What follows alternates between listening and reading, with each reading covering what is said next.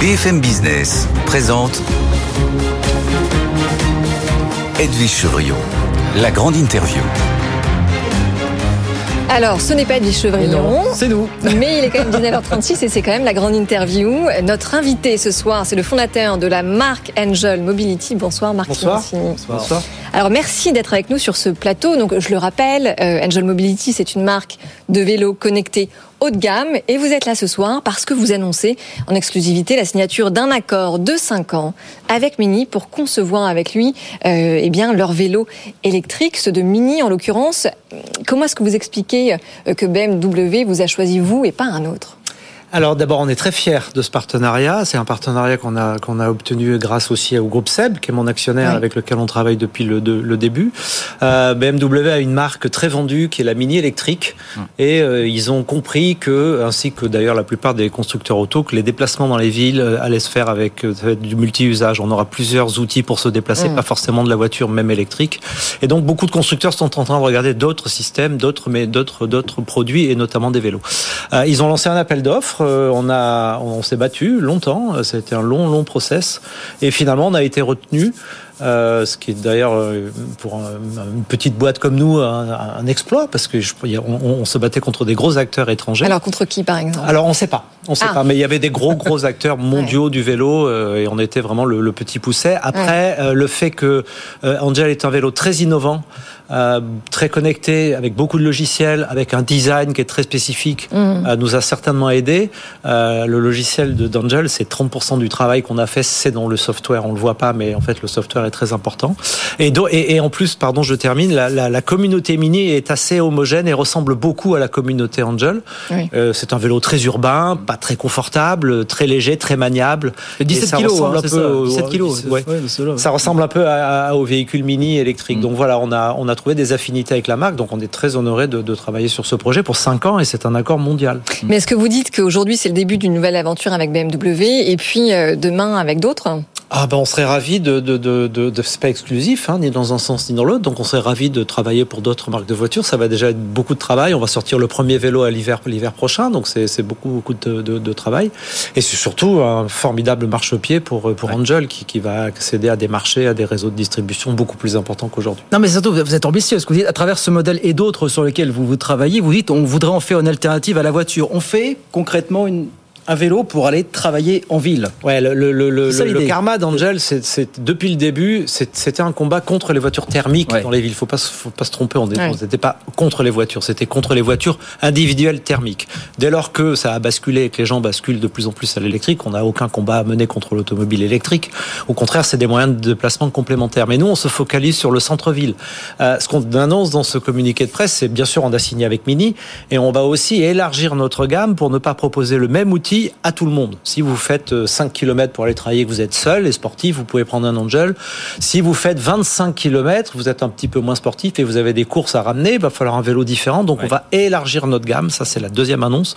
On va essayer de sortir un produit, pas forcément un vélo, mais en tout cas un produit tous les 6 mois. Trottinette? Voilà, on, on verra. Euh, et euh, la troisième annonce qu'on a faite aussi, c'est que on va mettre nos vélos dans des réseaux de distribution Ouais. euh, parce qu'on les vendait totalement online et on voit qu'un vélo électrique pour se déplacer, pour aller travailler, ça a besoin d'être essayé. On veut être rassuré par un, Ouais. un distributeur et donc on va Mais- mettre nos vélos chez des chez des détaillants. Surtout, vous dites, selon les pays où, où on peut l'exporter, c'est pas la même. En fonction de la température, c'est pas la même. Et en fonction des pays aussi, vous dites aux États-Unis où les gens sont plus grands, où la réglementation est pas la même, c'est pas Alors, la même non aux plus. quoi. États-Unis, Voilà, ça n'est pas du tout la même réglementation. Les vélos Ouais. peuvent rouler jusqu'à 45 km heure avec des moteurs beaucoup plus puissants. Donc c'est puis la morphologie est pas forcément la même. En Allemagne aussi d'ailleurs. Donc on va essayer de développer des- les produits pour chacun des utilisateurs de notre site, Ouais. tout en restant dans notre ADN d'origine qui est le déplacement urbain. Ouais. Nous, on fait pas des vélos pour aller se promener euh, ou aller euh, sur une plage. Euh, On fait des vélos pour aller travailler. Mm. C'est une alternative à la voiture ou un complément à la voiture. Les solutions connectées, évidemment, ça vous connaît, mais là, quand même, euh, enfin avec Angel Bike, vous, vous allez sur un autre terrain, c'est-à-dire que la fabrication industrielle euh, d'un produit physique, c'est quand même un autre métier. Et pourtant, il s'est écoulé moins d'un an pour le développement du premier vélo qui est sorti en 2020, c'est ça? Alors on a mis, enfin on avait, on a mis deux ans en fait parce qu'on Ouais. a fait le logiciel, mais, mais mais pour rebondir sur votre question, Est-ce que c'est possible d'apprendre un nouveau métier en aussi Alors, peu de non. temps? Non, c'est pas possible et c'est pour ça qu'on s'est associé avec Seb. Ouais. Seb, c'est l'industriel qui fabrique nos vélos. Sans Seb, on aurait fait peut-être 1500 vélos, c'est ce qu'on avait prévu. On, a, on était parti pour avoir 10 000 précommandes, on n'aurait jamais été capable de fabriquer ça. Ouais. Même l'outil de production, on n'aurait jamais été capable de le faire. Donc on s'est associé avec un industriel de premier rang qui a travaillé avec nous, qui a conçu l'outil de production avec lequel on va travailler maintenant désormais longtemps et j'espère euh, dans le monde entier. Là, il y en a quoi Un peu plus de 5000 qui ont été 5 000 vendus qui roulent, oui. Enfin, aujourd'hui. Euh, alors, il y a eu des bons retours. Il y a eu aussi, disons-le, des retours d'expérience un petit peu moins salués de la part Bien des sûr. usagers qui évoquent des, des pannes mécaniques, des dysfonctionnements de l'interface connectée, des fautes de conception, modèle par rapport à, à la concurrence. Vous les prenez, vous réparez, vous restituez. Alors, ce qui s'est passé, Mais- c'est qu'on a monté notre outil de production avec Seb en plein pendant le confinement. Donc, ça a été un cauchemar. On a, on a perdu 6 à 8 mois pour monter l'usine, pour faire certifier les cadres. Les labos étaient fermés. Donc, on a pris 6 mois à 8 mois de retard. Et quand on a décidé de livrer les vélos, on l'a fait au détriment des 6 à 8 mois de tests difficiles qu'on aurait dû faire passer au vélo. Donc, on a mis les vélos précipitamment sur la route. Ouais. 2022, ça a été l'année où on les a tous repris, on les a tous remis à jour, on les a tous modifiés, on les a tous restitués à leurs propriétaires. Entre, je, je raconte cette anecdote, mais ça va vous donner une idée de la complexité de la fabrication d'un vélo. Entre les premiers qui sont sortis des chaînes et ceux qui sortent aujourd'hui, on a amélioré 165 points sans changer le vélo. C'est-à-dire que ça n'est que de la main-d'œuvre, la manière de faire, la manière de passer des câbles, la manière de serrer, la manière de, visser, etc. Donc Mm. 165 points pour faire x3 sur le taux de, de, de, de maintenance. Enfin, divisé par 3, Ouais. pardon, le taux de maintenance. Mais alors justement, est-ce que finalement vous n'avez pas sorti ces vélos trop vite Et est-ce qu'aujourd'hui vous avez vraiment mis en place un service après-vente, une offre de maintenance à la hauteur des besoins justement des Alors, clients à l'échelle de la France en tout On cas a dû le faire et Ouais. parce qu'on a repris tous les vélos qui roulaient en France et tous les vélos qui roulaient à l'étranger. Donc on a monté un gros centre de maintenance euh, dans le 93 Oui. avec nos propres ouvriers qu'on forme et qui sont là pour faire la maintenance des vélos, la maintenance et la réparation. On le fait aussi à domicile. On a des mécaniciens qui se déplacent chez vous et désormais on le fera au travers de nos points de retail qui seront aussi des points de maintenance. Donc on va mailler le territoire avec euh, des, une cinquantaine en France de magasins qui vont être des magasins premium qui vont à la fois distribuer Angel et à la fois faire la maintenance d'un vélo électrique. Un vélo électrique, c'est un objet très fragile Bien sûr. Ouais. parce que tout est petit dans un vélo, tout est fait à la main et c'est dehors, à la poussière, au vent, au froid euh, et ça roule très vite.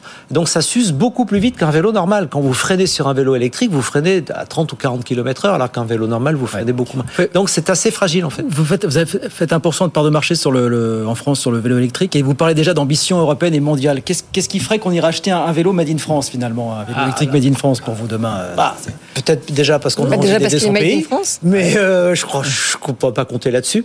Euh, non, c'est pas, pas que le vélo soit français qui fait, c'est, c'est que on est un- probablement le vélo le plus euh, évolué et sophistiqué au monde. Euh, c'est une cible CSP++. Ce sont des gens. euh, c'est un vélo qui est pas fait pour les spécialistes du vélo. Quand on l'a sorti, on nous a dit oh là là, mais il y a pas de courroie aujourd'hui. Il faut des courroies. Il y avait des débats sur. Mais en fait, on, on a- nous, on voulait que les gens qui n'avaient pas de vélo achètent le- leur premier vélo. On a fait une étude IFOP sur nos clients, les fameux 5000. Euh, 72% de nos clients n'avaient jamais eu de vélo. Jamais eu de exact- vélo Jamais. C'était leur premier vélo. C'est exactement ce qu'il leur fallait. C'est très simple. Il n'y a pas de vitesse. Vous appuyez sur un bouton, vous partez, le vélo fait tout le reste. Et c'est involable. Parce que le premier frein à l'achat d'un vélo, c'était que ça se vole. Et c'est ultra sûr parce qu'il y a des clignotants, il y a une alarme, ça freine très fort, ça se déplace très maniable, etc. Et la deuxième chose qu'on a posée comme question, parce que la marque aurait pu être abîmée par tous ces problèmes qu'on avait au départ, c'est finalement est-ce que vous êtes content de votre Angel? Parce que si le gens m'avait dit bah non, bah on aurait peut-être fait autre chose euh, ou des trottinettes. Et en fait, 80% de nos clients disent qu'ils sont satisfaits ou très satisfaits de leur vélo. Ça, c'est le fruit de trois ans d'efforts pour fiabiliser le, le parc. On nous rappelait la gamme de prix, pardon, juste pour qu'on environ 3000 euros. environ 3000 euros. Oui. Ouais, ouais. Non, mais je comprends que vous ne vouliez pas faire de, de mass market, mais j'imagine que vous avez euh, pour objectif de dépasser ces 1% de part de marché. Alors, attention, nous, nous, on se compare pas au marché du VAE, on se compare au marché du VAE urbain. Donc déjà, ça enlève tous les vélos Ouais. qui sont faits pour faire des, des kilomètres et des kilomètres, ce qui n'est pas notre, du tout notre Et alors, sur ce marché-là nous, nous, on vise le, le- le marché, ben, c'est un marché gigantesque. Les villes vont se vider des voitures, on le voit à la vitesse à laquelle les, les, les, les pistes cyclables se développent, euh, et ça va être remplacé par des vélos et certainement des vélos électriques. Donc le marché des villes, c'est un marché Ah, gigantesque. donc ce que vous dites, c'est que le vélo électrique va être vraiment l'alternative de remplacement à la voiture. Alors moi, je suis convaincu de ça depuis 2017, donc je ne suis pas trop vieux pour changer, mais je pense que à terme, euh, très peu de gens se déplaceront en voiture dans les villes. Très peu. Il y aura des vélos qui permettront de faire des courses, de mettre un ou deux enfants derrière. Il y aura plein de manières de, de- de présenter le vélo, mais il n'y a pas plus efficace est, est moins polluant et plus calme Mm. que se déplacer dans une ville à vélo électrique. D'ailleurs, on le voit bien dans les pays matures, au Danemark, en Suède, en Dans- Hollande, dans- en dans les Belgique. pays du- Nord, Plus de voitures. euh, Et en, en zone rurale, vous imaginez déjà les formes de mobilité de demain finalement C'est pas notre, c'est pas notre métier. non, il y a des gens non. qui font ça très très bien. On va déjà se concentrer sur euh, sur Ouais. les déplacements euh, travail domicile, ce qui Ouais. est déjà un gros gros chantier. Et, et on- nous, on réfléchit par ville. On va essayer de s'implanter dans toutes les villes au monde qui, qui sont dans Je- cette typologie-là. Je suis comme étonné parce que vous dites la majorité de ceux qui ont acheté un, un de vos vélos n'avaient jamais acheté de vélo. 72 72 C'est la chose sur laquelle on s'est le moins trompé. Quand euh, j'ai eu les résultats du sondage, j'ai dit ah mince, alors ça pour une fois, on est vraiment tombé Mais dans la je comprends pas ce qu'ils trouvaient chez vous qu'ils ne trouvaient pas chez les, dans les, sur Alors, les autres vélos. C'était Bah, quoi le- Alors, faut prendre la question Ça, dans l'autre sens. oui. Pourquoi les gens qui n'avaient pas de vélo Oui. n'avaient pas de vélo? Quand on leur a demandé avant de lancer Angel, les deux réponses c'était on va me le voler et c'est dangereux. Donc on a dit comment est-ce qu'on fait un vélo qui ne se vole pas? Et qui n'est pas dangereux Eh ben pour faire ça, faut mettre beaucoup de ça logiciels et reste dangereux les vélos dans tous les cas. Oui, mais le, nôtre danger est c'est aussi les autres. moins danger- dangereux. Il a des clignotants, il freine très fort, il y a des feux stop arrière, il est très maniable, très léger, donc il est déjà beaucoup plus sûr. Et il est involable, il est tellement involable que la marque vous le rembourse, vous le remplace, pardon, si on vous le vole. Il y a eu tellement peu de vélos volés que de toute façon, ça ne nous coûte pas grand-chose de vous donner un vélo si on vous le vole. Et donc, euh, en enlevant ces deux résistances, on a convaincu 72% de nos 5000 clients d'acheter un vélo pour la première fois. Et c'est ça, c'était un- une vraie intuition qui s'est euh, qui s'est euh, qui s'est vérifiée. Marc Simoncini, un mot sur la levée de fonds euh, que vous menez et qui est en cours. Comment ça se passe? Alors tout ça est très cher, hein. c'est des, c'est des industries très capitalistiques. Euh, on- Il y, a, il y a deux manières de faire. Il y a le mode start-up, euh, c'est-à-dire on aurait pu dire voilà, on va lever euh, 120 millions d'euros, on va perdre Ouais. 1000 euros par vélo euh, et on va mettre très vite, là, tout de suite, 100 000 vélos sur la route et on va devenir euh, une communauté de gens qui roulent en Angel. Quand j'ai vu les difficultés de l'industrie, quand j'ai vu le rythme de l'industrie, quand j'ai vu la, le savoir-faire qu'il faut pour faire de l'industrie, j'ai compris que mon métier qui était de faire les startups très vite, ça allait pas du tout s'appliquer à l'industrie. Et donc, on a pris une voie beaucoup plus raisonnable et on fait ça step by step. On a mis de l'argent pour faire le vélo, pour le fiabiliser, pour devenir le vélo connecté le plus vendu en France. Maintenant, on va lever 25 millions d'euros pour développer notre programme à l'Europe.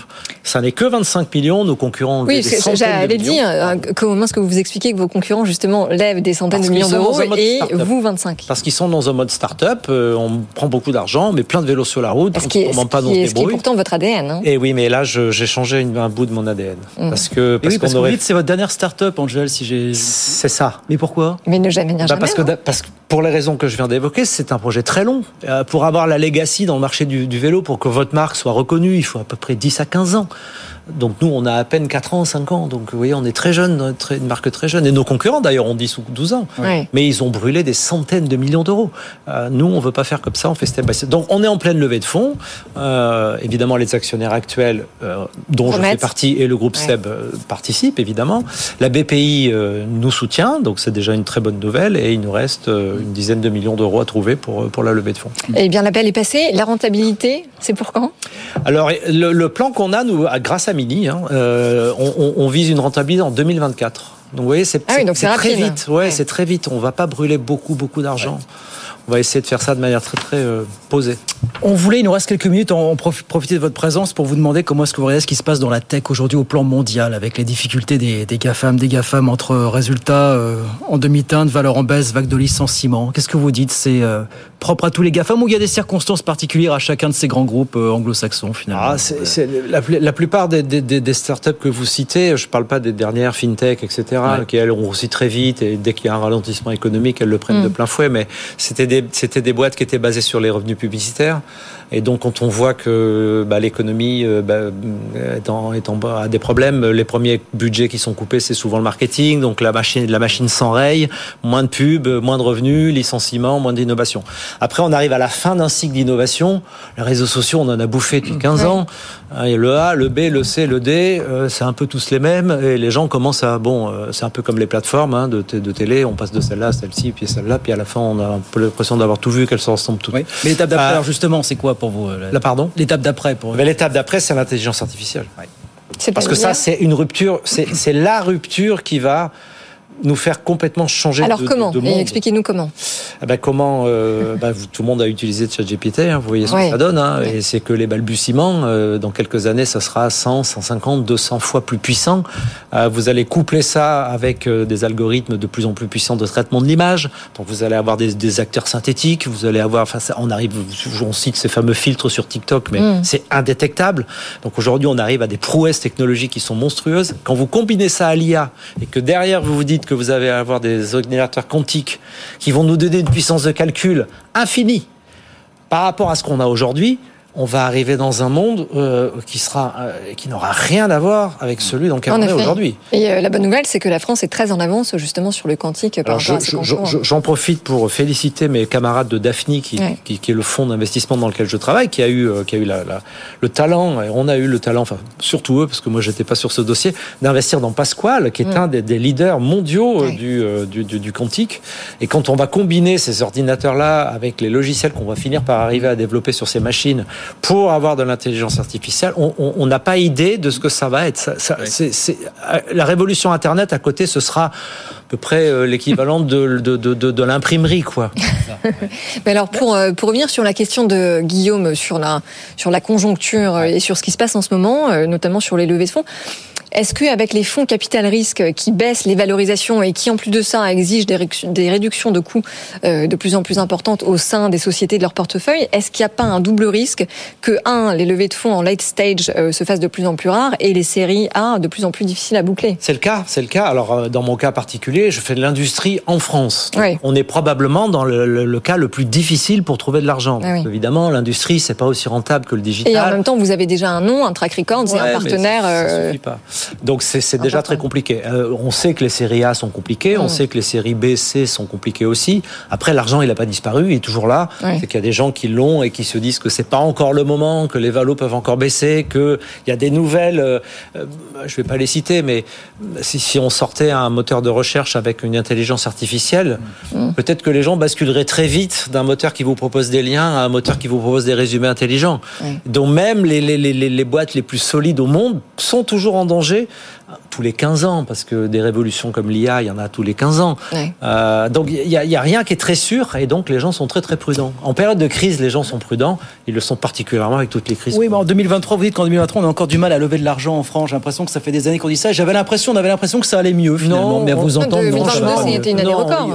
On n'a jamais eu, enfin, ça fait longtemps qu'on n'a plus. On dit on a fait sauter des plafonds de verre sur les levées. Non, alors c'est les grosses levées. Oui, oui, c'est les grosses levées. Il n'y avait pas de gros fonds de late stage pour les. C'est vrai qu'on obligé de se vendre à des Américains ou de faire des introductions mmh. en bourse qui sont hasardeuses pour des startups ou aller au Nasdaq. Donc oui, là il y avait un trou dans la raquette sur les late ouais. stage, mais euh, mais mais, mais aujourd'hui. Euh, à part ça, la France est un des pays dans lequel on se finance le mieux et le plus vite et de manière la plus efficace. Et ça fait euh, une dizaine d'années que c'est le cas. Après, dans l'industrie, la réindustrialisation de la France, c'est quand même un discours qu'on entend que depuis quelques années, deux, trois ans. D'ailleurs, Nicolas Dufour à la BPI a fait un travail formidable avec ses équipes sur la réindustrialisation, le plan, le plan France 2030, pardon. Tout ça, c'est des initiatives extraordinaires. Euh, il faut que ça se mette en place. Euh, ouais. C'est pas si rapide. Euh, les dossiers sont très compliqués. Euh, les perspectives sont plus longues. Donc tout, tout, tout la grille d'analyse ouais. qu'on avait dans le dans le digital n'est pas forcément utile. Et une, ouais, non, une dernière question, Marc Simoncini. Il nous reste une grosse minute. Euh, vous dites que vous ne regardez plus aucun dossier avec un œil financier et que vous êtes mis une règle, c'est d'investir uniquement dans des projets qui ont un impact sur la planète. Alors, au-delà de vos convictions personnelles, est-ce que vous pensez que les investisseurs comme vous et à plus grande échelle ont un rôle à jouer dans la transition, notamment climatique? Ben c'est-à-dire ça va leur être imposé. C'est alors moi, je, quand j'ai dit ça, je parlais de mes investissements à titre personnel. Daphne, qui est le fonds dans lequel on travaille, fait très attention. Au RSE et au dossier dans lequel on investit. Mais de toute façon, ce mouvement, il est inéluctable et je vais finir là-dessus. C'est que les, si vous voulez lever des fonds aujourd'hui, les LP qui mettent de l'argent vont avoir l'obligation de ne mettre de l'argent que dans des fonds qui respectent des règles extrêmement claires sur le RSE.